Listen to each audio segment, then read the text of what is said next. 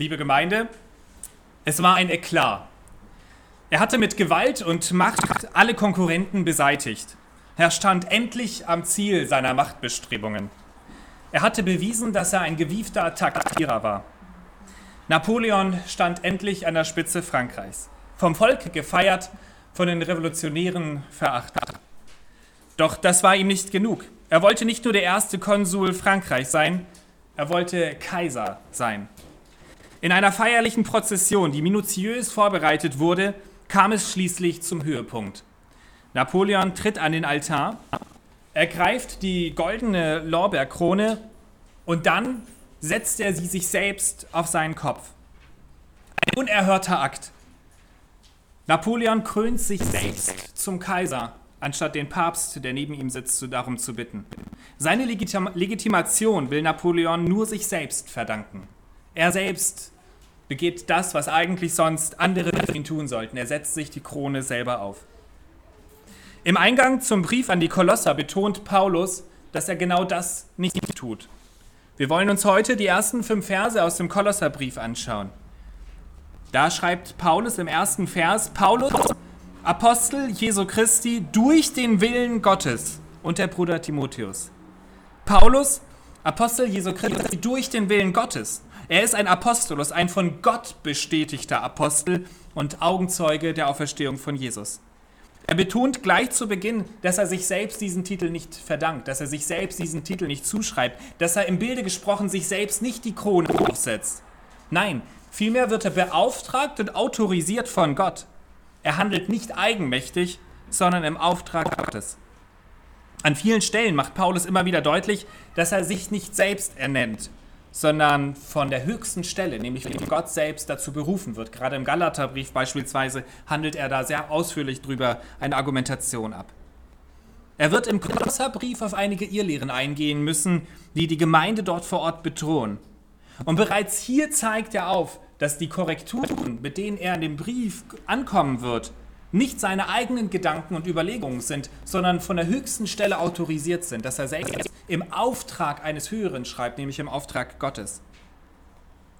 Seine Gedanken kommen von Gott und nicht aus seinen eigenen Überlegungen, seinen eigenen Philosophien. Ist die Offenbarung von Paulus gleichwertig mit denen der Judaisten, mit den frühen Gnostikern, mit den Philosophen zu betrachten? Alles Strömungen, mit denen die Kolosser konfrontiert waren? Nein, denn Paulus ist von Gott autorisiert. Was er schreibt, schreibt er unter dem Einfluss des Heiligen Geistes. Dabei betont er gleich zu Beginn, dass er nicht alleine schreibt. Er schreibt mit Timotheus zusammen. Und er nennt ihn hier seinen Bruder, was deutlich macht, dass sie in der Stellung vor Gott gleich sind. Sie sind Brüder im Herrn. Dabei ist Timotheus deutlich jünger und eigentlich sein Schüler. Aber in Bezug auf die Stellung vor Gott sind sie Brüder. Nach dieser kurzen und prägnanten Vorstellung der Absender kommt er nun zu den Adressaten. An wen schreibt Paulus? In Vers 2 schreibt er, an die heiligen und treuen Brüder in Christus in Kolosse. Er schreibt an die Gemeinde, die in der Stadt Kolosse sich zusammenfindet. Und zwar finden sie sich dort zusammen im Hause von Philemon. Zusammen mit dem Kolosserbrief wird nämlich auch der Philemon-Brief mitgeschickt. Und dort bittet er den Philemon, dass er den entlaufenen Sklaven Onesimus mit richtig umgeht und dass er äh, Gnade vor Recht walten lässt. Zusammen werden diese beiden Briefe nach Kolosser geschickt.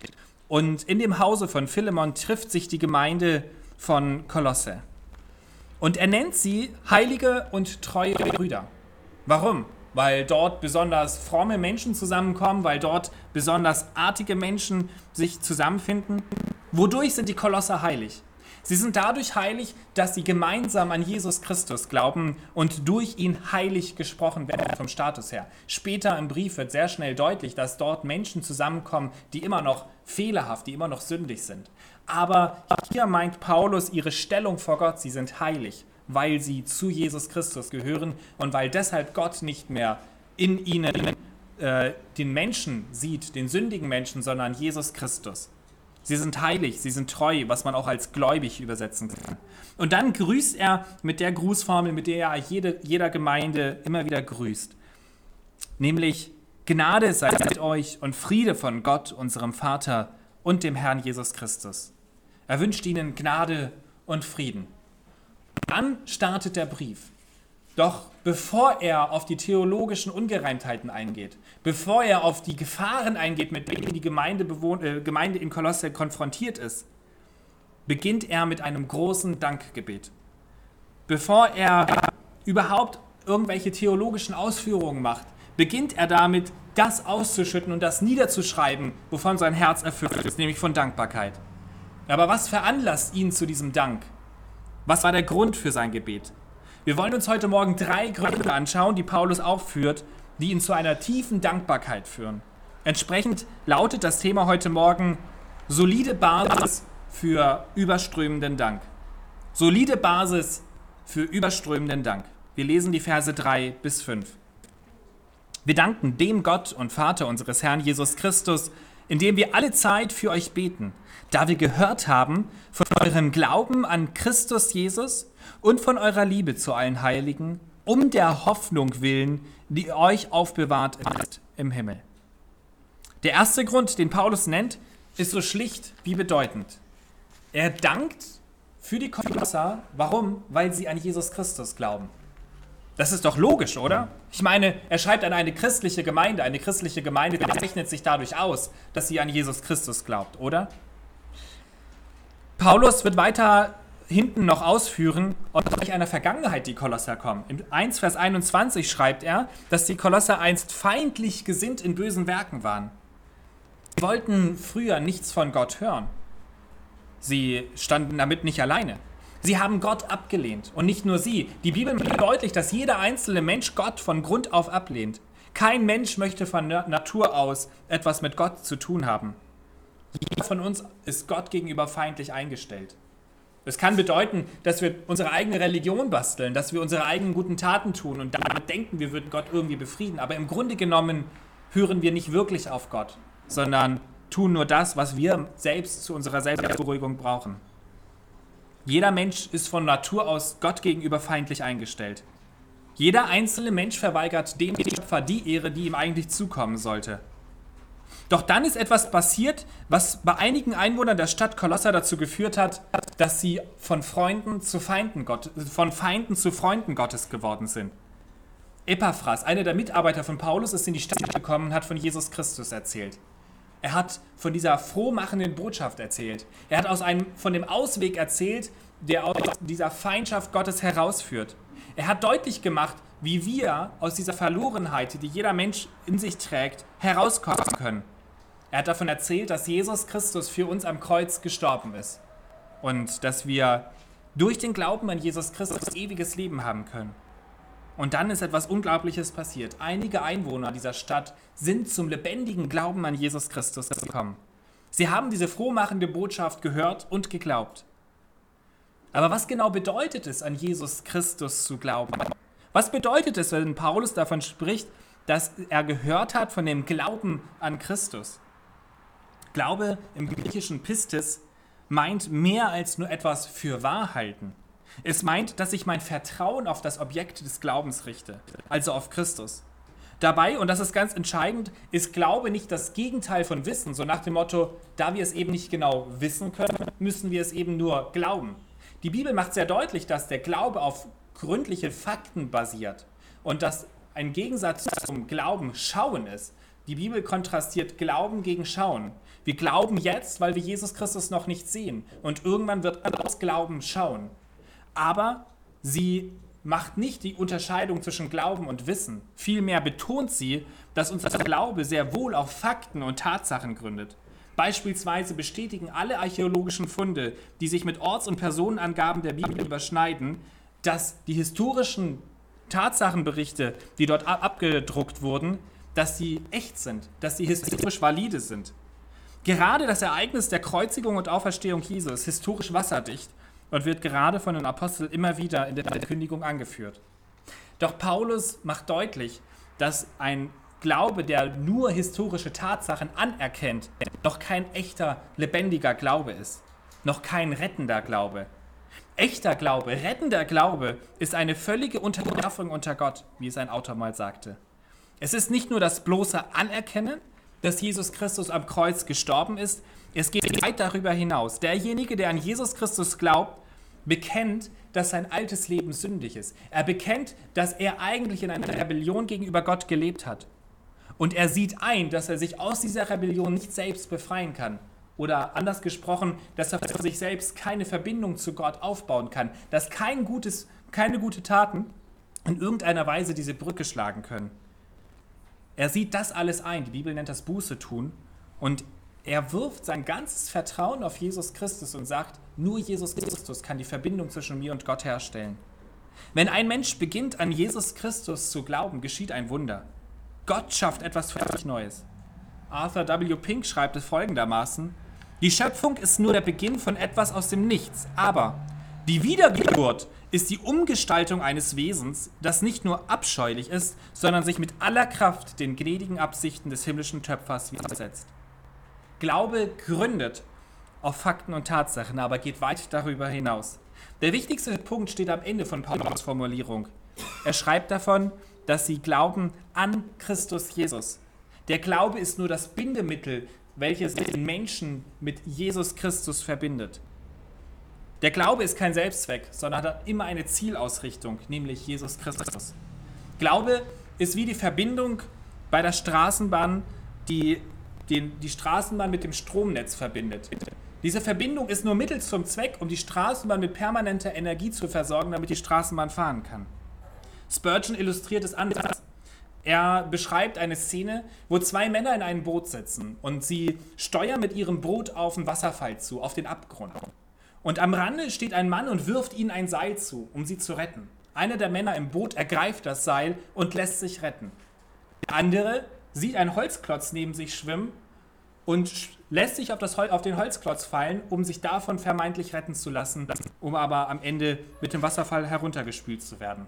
Derjenige, der das Seil ergriffen hat, der ist im Bilde gesprochen derjenige, der in echter Weise glaubt.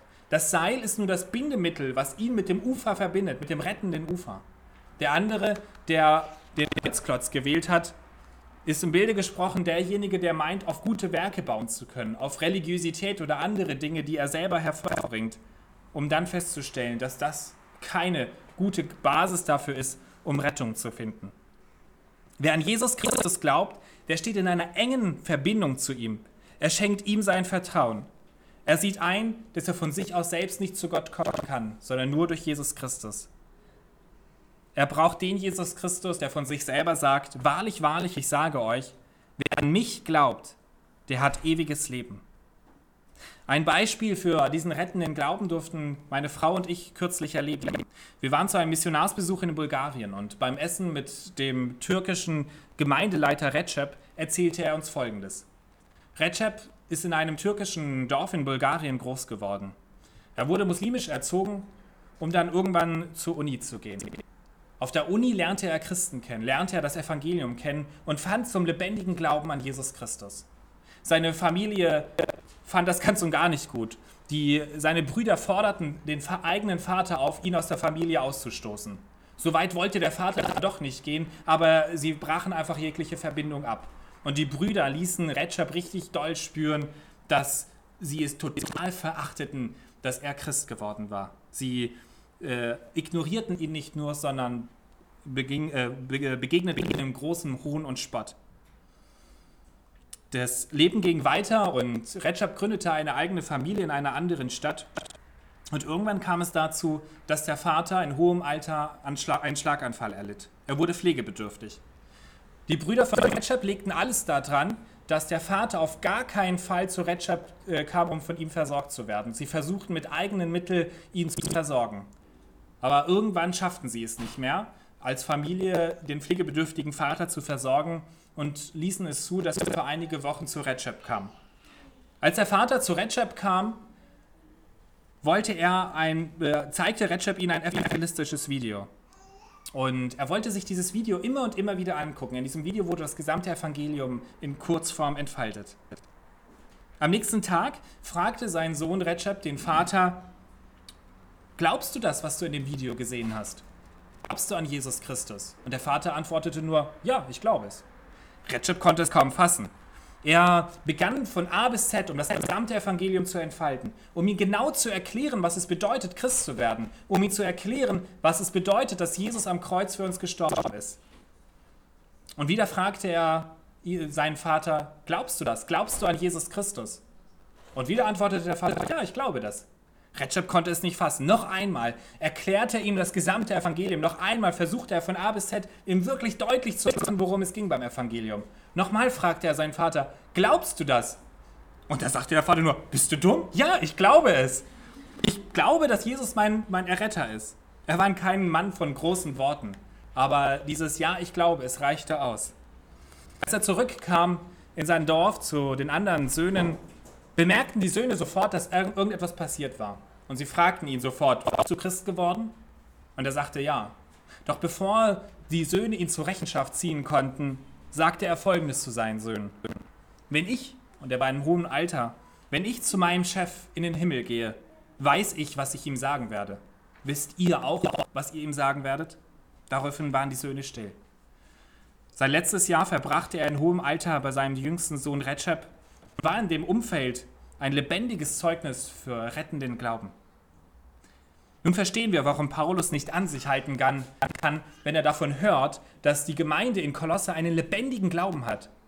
Er hört davon, dass Einwohner dieser Stadt zum lebendigen Glauben an Jesus Christus gekommen sind. Und er kann gar nicht anders als zu danken. Er kann gar nicht anders, als dafür zu danken, dass Menschen, die in einer Rebellion gegenüber Gott gelebt haben, nun zu Freunden Gottes geworden ist. Was ist mit uns? Was ist, wenn wir davon mitbekommen, dass es Gemeinden gibt, die diesen lebendigen Glauben an Jesus Christus haben? Was ist mit uns, wenn wir davon mitbekommen, wenn einzelne Menschen zum lebendigen Glauben an Jesus Christus finden? Ist es für uns so eine Randnotiz, um dann weiterzugehen? Für Paulus war es Grund genug, um intensiv ins Gebet zu gehen, ins Dankgebet. Er dankt nicht nur kurz und flüchtig wie beim dahergesagten Tischgebet, für ihn ist die Tatsache, dass Gott Menschen errettet durch seinen Sohn Jesus Christus so überwältigend, dass es ihn in ein tiefes, immer wieder bekennendes Dankgebet führt. Dankst du regelmäßig für deine Brüder und Schwestern in der Gemeinde, die genau wie du an Jesus Christus glauben? Dank für Gemeinden, danke für Gemeinden, von denen du weißt, dass sie Jesus Christus bekennen und an ihn glauben. Mit Glauben an Jesus Christus steht und fällt eine Gemeinde. Wer nicht mehr den biblischen Glauben an Jesus Christus verkündet, wer ihn ersetzt durch Kultur, Diakonie, Politik, Verbesserung der Umwelt, der ist nicht mehr Gemeinde im biblischen Sinne. Die Kolosser, sie glaubten an Jesus Christus und das veränderte ihr Leben nachhaltig. Ihr ganzes Leben wurde umgekrempelt und eines, ein Zeichen dafür, dass ihr gesamtes Leben umgekrempelt wurde, ist der zweite Punkt, den Paulus hier anführt. Er dankt für den Glauben an Christus Jesus und für die Liebe, die sie haben zu allen Heiligen. Solide Basis für überströmenden Dank. Erstens Glaube an Christus und zweitens Liebe zu allen Heiligen. Ein lebendiger Glaube bringt Frucht. Er zeigt sich im konkreten Gehorsam gegenüber Gottes Willen. Er pulsiert wie ein lebendiger Organismus. Die Kolosser brachten die Frucht der Liebe hervor. Die Gemeinde ist kein Verein, in dem man gemeinsame Interessen hat und zum Teil eben notwendigerweise Zeit miteinander verbringt. Nein, in der Gemeinde kommen Menschen zusammen, die gerettet wurden, die zu einer Familie zusammengeschweißt wurden, die gemeinsam Kinder Gottes sind. Sie sind durch ihre Rettung Kinder Gottes, Brüder und Schwestern, Heilige. Nicht im Sinne davon, dass sie besonders fromm, besonders artig sind. Dann wäre es nicht sehr schwer, sie zu lieben. Stellen Sie sich mal eine, stellt euch mal eine Gemeinde vor, in der die Menschen perfekt sind, ohne böse Worte, ohne Neid, ohne Auseinandersetzung. Da wäre es wahrscheinlich nicht sehr schwer, sie zu lieben. Nein, diese Liebe ist eine echte Liebe, die zu allen Geschwistern in der Gemeinde und auch darüber hinaus in der weltweiten Gemeinde erfolgt. Paulus betont, schaut genau hin, dass sie diese Liebe zu allen Heiligen haben. Nicht nur zu einigen bestimmten, so nach dem Motto, mit dem verstehe ich mich eben besonders gut, also kann ich ihnen auch im Liebe begegnen. Es ist nicht sehr schwer, Menschen zu lieben, mit denen, die man sympathisch findet. Es ist nicht sehr schwer, Menschen zu lieben, mit denen man gemeinsame Interessen hat. Die Gemeinde zu Kolosser zeichnete sich dadurch aus, dass sie Liebe zu allen Heiligen hatten. Paulus kannte die Kolosser ja gar nicht persönlich. Er war wahrscheinlich nie in dieser Stadt gewesen aber er hat von ihrer Liebe zu allen Heiligen gehört. Was ist das, was von unserer Gemeinde nach außen getragen wird? Wodurch zeichnet sich unsere Gemeinde aus? Es gibt Gemeinden, die zeichnen sich dadurch aus, dass sie ihre Ältesten missachten, dass sie streiken oder auf der anderen Seite, dass sie jede wichtige theologische Frage einfach unter den Teppich kehren. Was bekommen andere von unserer Gemeinde mit? Bei den Kolossern war es die Liebe, die sie zu ihren Geschwistern in der Gemeinde hatten. Liebe zu den Geschwistern kann sich in vielen praktischen Formen auswirken. Da ist jemand, der Not leidet, der ein Gespräch braucht. Wird er alleine gelassen oder gehe ich auf ihn zu? Wenn jemand ins Krankenhaus kommt, wird er besucht und gestärkt. Ein großer Liebesdienst geschieht in einer Gebetsstunde. Hier wird intensiv in der Gemeinschaft der Heiligen für die Nöte und Herausforderungen der Gemeindemitglieder gebetet und darüber hinaus. Liebe zu den Geschwistern kann ganz praktisch aussehen. Die Hilfe bei der Reparatur des Autos, die Hilfe beim Lernen für die Schule oder für die Uni, die Hilfe bei der Bewerbung. Es gibt unzählige Möglichkeiten, in der Gemeinde den anderen Liebe, in Liebe zu begegnen. In der Gemeinde selbst gibt es viele Dienste, in der tätige Liebe praktiziert wird. Bei uns in Hannover beispielsweise gibt es einen jungen Bruder, der den Fahrdienst organisiert und dadurch ermöglicht, dass die älteren Geschwister unserer Gemeinde bei den Gemeindeveranstaltungen dabei sein können. Oder der Putzdienst für Sauberkeit und Hygiene sorgt. Oder der Begrüßungsdienst, wodurch wir jeden Sonntag freundlich empfangen werden. Aber es muss nicht unbedingt so ein offizieller Dienst in der Gemeinde sein. Was ist, wenn wir mit der Not unserer Geschwister konfrontiert werden? Suchen wir schnell nach Ausreden, warum gerade jemand anderes die Hilfe viel besser anbieten kann?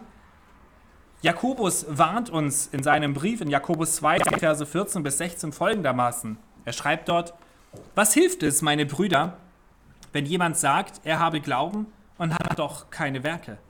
Wenn nun ein Bruder oder eine Schwester ohne Kleidung ist und es ihnen an der täglichen Nahrung fehlt und jemand von euch würde ihnen sagen, geht hin in Frieden, wärmt und sättigt euch, aber ihr würdet ihnen nicht geben, was zur Befriedung ihrer leiblichen Bedürf Bedürfnisse erfordert ist, was würde das helfen?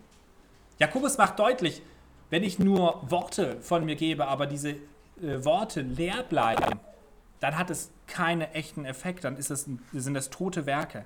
Es ist ein toter Glaube, es ist ein Glaube ohne Werke. Es ist immer leicht, mit Worten jemandem gut zuzureden. Aber was ist, wenn unsere Energie gefragt ist? Wenn unser Geld gefragt ist? Wenn unser Schlaf gefragt ist? Bist du bereit, darauf zu verzichten? Bitte Gott, dass er dir offene Augen für die Nöte deiner Geschwister in der Gemeinde gibt. Wo kannst du Liebe geben? Wo braucht jemand ein offenes Ohr? Ein klares, in Liebe gesprochenes Wort der Korrektur vielleicht? Wo braucht er Hilfe? Gott hat uns befreit von unserer Selbstumkreisung. Gott hat uns davon befreit, dass wir immer nur uns um uns selber drehen und uns fragen, was ist für uns jetzt dran? Ganz postmodern gefragt. Wir sind davon befreit, diese Fragen stellen zu müssen. Wir können endlich auf den anderen zusehen, äh, zugehen und ihn fragen, was brauchst du? Ohne dabei immer zuerst an mich zu denken. Die Gemeinde in Kolosser zeichnete sich dadurch aus, dass sie eine Gemeinde voll pulsierender Liebe war dass sie eine Gemeinde war, in der sie sich gegenseitig in Liebe begegneten. Wodurch zeichnet sich eure Gemeinde aus? Nachdem Paulus für den lebendigen und rettenden Glauben sowie für die pulsierende Auswirkung dieses Glaubens, nämlich die Liebe zu allen Heiligen, dankt, schließt er schließlich dieses Dankgebet mit der großen Perspektive, die die Kolosser haben dürfen. Er dankt für die Hoffnung, die euch aufbewahrt ist im Himmel. Solide Basis für überströmenden Dank. Erstens, Glaube an Christus. Zweitens, Liebe zu allen Heiligen. Und drittens, Hoffnung auf die Herrlichkeit. Paulus spricht davon, dass ihre Hoffnung im Himmel aufbewahrt ist. Ich lese die Formulierung noch einmal in Vers 5. Um der Hoffnung willen, die euch aufbewahrt ist im Himmel. Vielleicht ist das erstmal eine etwas sperrige Formulierung. Wir würden eher erwarten, dass Paulus davon spricht, dass sie die Hoffnung haben, in den Himmel zu kommen. Das würden wir eher verstehen. Aber was meint er genau damit, wenn er davon äh, spricht, um der Hoffnung willen, die euch aufbewahrt ist im Himmel? Wir machen einen kleinen Schlenk, um das besser zu verstehen, indem wir uns den ersten Petrusbrief, Kapitel 1, die Verse 3 und 4 anschauen. Dort schreibt Petrus nämlich über etwas ganz Ähnliches. 1. Petrus 1, die Verse 3 und 4. Er schreibt dort und dankt dort auch Gott, gelobt sei der Gott und Vater unseres Herrn Jesus Christus, der uns wiedergeboren hat zu einer lebendigen Hoffnung durch die Auferstehung Jesu Christi aus den Toten zu einem unver unvergänglichen und unbefähigten und unverwelklichen Erbe, das im Himmel aufbewahrt ist für uns. Auch hier spricht er wieder davon, dass etwas für uns aufbewahrt ist im Himmel, nämlich das Erbe. Aber der Reihe nach. Zuerst einmal knüpft Petrus, und das tut Paulus an vielen anderen Stellen ebenfalls, die Hoffnung an die Auferstehung von Jesus Christus. Warum? Als ich mit einer 90-jährigen Patientin mich unterhielt, bemerkte sie, dass es wahrscheinlich besser wäre, wenn sie nicht mehr leben würde. Sie war sehr, sehr schwer krank, hatte starke Schmerzen und litt sehr darunter, dass sie keine große Perspektive mehr hatte in ihrem Leben. Ich fragte sie, glauben Sie an ein Leben nach dem Tod? Und sie sagte, woher soll ich das wissen? Es gibt so viele verschiedene Meinungen darüber, was nach dem Tod auf uns zukommt. Sie hatte absolut recht. Woher soll man Aussagen treffen können darüber, was nach dem Tod kommt? Bleibt hier nicht alles notwendigerweise im Spekulativen? Woher soll ich eine Aussage darüber tätigen, was hinter dieser Wand des Todes auf uns zukommt? Aber dann fragte ich sie, was meinen Sie, wenn jemand stirbt und diese Wand sozusagen durchbricht, aber irgendwann wieder zurückkommt? Könnte der uns nicht etwas darüber erzählen, was hinter dieser Wand auf uns wartet? Und sie sagte ja. Und ihre Augen leuchteten ein Stück weit. Dann habe ich ihr von Jesus Christus erzählt. Ich habe ihr davon erzählt, dass ich davon überzeugt bin und dass es gute Argumente dafür gibt, dass Jesus Christus nicht nur gestorben ist, was keiner bezweifelt, sondern dass er auch wieder zurückgekommen ist, dass er auferstanden ist und dass er uns solide Informationen darüber geben kann, was nach dem Tod kommt. Und wenn wir uns an ihn hängen, dann dürfen wir ewiges Leben haben. Später schenkte ich ihr dann noch das Buch Die Tatsache der Auferstehung von Josh McDowell. Die Tatsache, dass Jesus Christus auferstanden ist, dass er wieder zurückgekommen ist aus den Toten, zeigt, dass wir eine lebendige Hoffnung haben, die keine vage Hoffnung ist, keine spekulative Hoffnung, sondern eine Hoffnung, die Hand und Fuß hat. Wir dürfen wissen, dass diese Hoffnung auf gutem Grund steht, weil derjenige uns diese Hoffnung zuspricht, der zurückgekommen ist aus den Toten, der wieder auferstanden ist, nämlich Jesus Christus. Und jetzt spricht Paulus davon, dass diese Hoffnung uns aufbewahrt ist. Was genau meint es? Die Hoffnung ist aufbewahrt. Das bedeutet, dass das, worauf wir hoffen, ganz sicher auf uns zukommt. Genau wie der Glaube das Seil ist, der uns mit Gott verbindet, so ist die Hoffnung uns sicher zugesagt in der Ewigkeit. Und Petrus macht dann in seinem Brief deutlich, dass mit Hoffnung letztlich das Erbe gemeint ist. Die Hoffnungsgüter könnte man sagen. Die Hoffnungsgüter sind für uns aufbewahrt. Das heißt, sie sind sicher verwahrt. Sie sind so sicher verwahrt, dass wir sie ganz sicher in Besitz nehmen dürfen. Während der Glaube bereits ergriffen hat, während wir schon als Heilige angesprochen werden im Diesseits, gibt es noch vieles, was uns erst in der Zukunft erwartet, aber was uns mit großer Sicherheit erwartet und nicht nur rein spekulativ.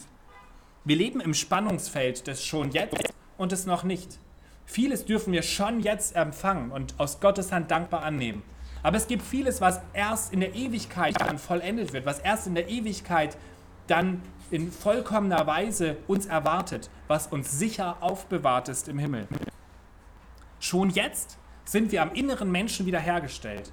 Noch sind wir aber noch nicht befreit von Leiden und Krankheiten. Schon jetzt ist das Reich Gottes angebrochen, aber noch ist Gottes Macht noch nicht umfassend angebrochen, noch ist er verborgen. Gottes endgültiges Gericht steht noch aus. Schon jetzt haben wir ewiges Leben, aber noch ist der physische Tod nicht überwunden, noch müssen wir sterben, wenn Jesus nicht vorher wiederkommt.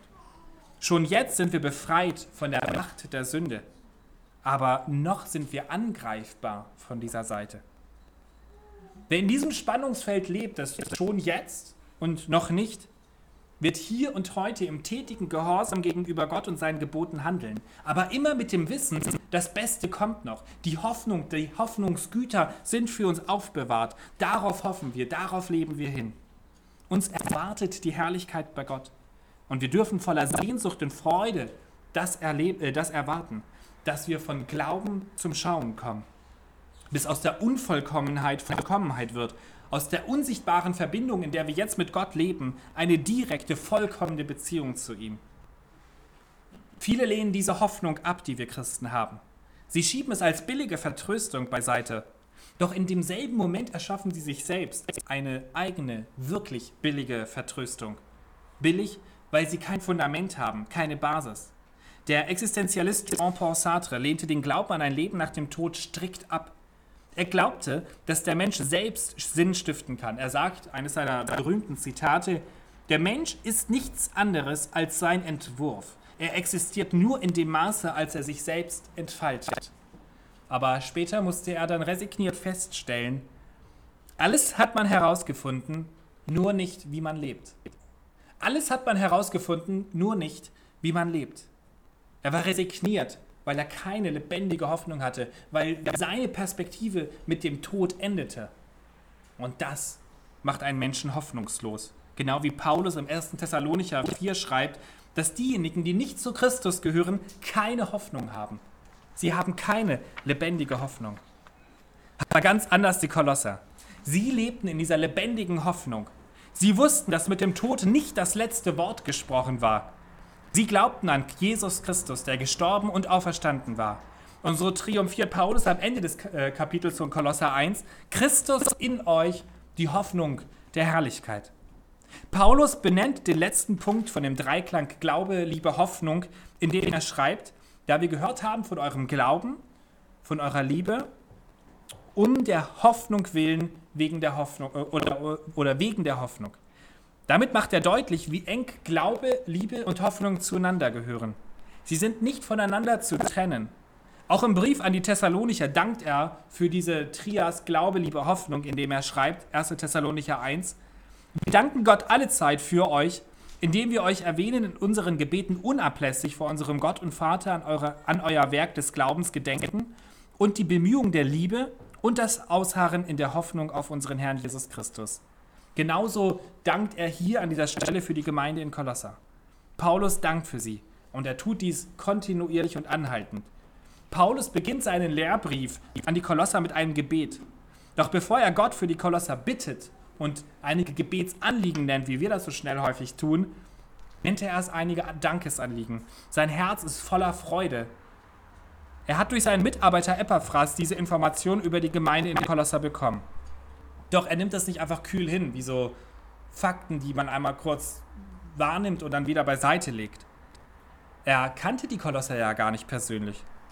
Doch er bekommt mit, dass diese Gemeinde in Kolosser durch sich durch Glaube, Liebe und Hoffnung auszeichneten. Und das war ihm Grund genug, um in, in ein Dankgebet zu gehen. Er schreibt in Vers 3, wir danken dem Gott und Vater unseres Herrn Jesus Christus, indem wir alle Zeit für euch beten. Die Tatsache, dass in einer, Geme in einer Stadt eine Gemeinde zusammenkommt, die Glaube, Liebe und Hoffnung haben, das war ihm Grund genug, um in ein tiefes Dankgebet zu gehen. Dankbarkeit ist bei Paulus nicht ein emotionaler Zustand, kann es auch sein, muss es aber nicht, sondern er selber schreibt an einer anderen Stelle, dass wir aufgefordert sind, dankbar zu sein. Seid dankbar in allen, in allen Dingen. Nebenbei bemerkt ist es interessant, dass Dank häufig Unzufriedenheit wirksam bekämpft. Paulus dankt für die Gemeinde in Kolosse. Sie war ein Vorbild in Glaube, Liebe und Hoffnung. Erfüllt dich Dankbarkeit, wenn du von Geschwistern erfährst, die an Jesus Christus glauben, die diesen Glauben ausleben in tätiger Liebe und die eine lebendige Hoffnung haben? Und vielleicht andersherum gefragt, handelst du selber so, dass andere in deiner Gemeinde für dich danken können? für deinen Glauben, für deine tätige Liebe, für dein Beispiel an lebendiger Hoffnung. Nimm dir ein Beispiel an dieser Gemeinde. Eifere ihrem rettenden Glauben nach. Handle in dieser voraussetzungslosen Liebe zu allen Heiligen und mach keine Ausnahme. Und dann denk an die große Perspektive, in die Gott uns hineingestellt hat. Nämlich diese Hoffnung auf die große Herrlichkeit, die uns erwartet. Denk an dieses Spannungsfeld, in dem wir uns noch befinden. Das schon jetzt und das noch nicht. Und dann dank Gott dafür, dass du diese große Perspektive hast. Dank für deine Geschwister in der Gemeinde, die ebenfalls diese große und lebendige Hoffnung haben. Und dann, dann geh einen Schritt weiter, wie Paulus das später auch tun wird. Und bete für diejenigen, die diese lebendige Hoffnung noch nicht haben. Amen.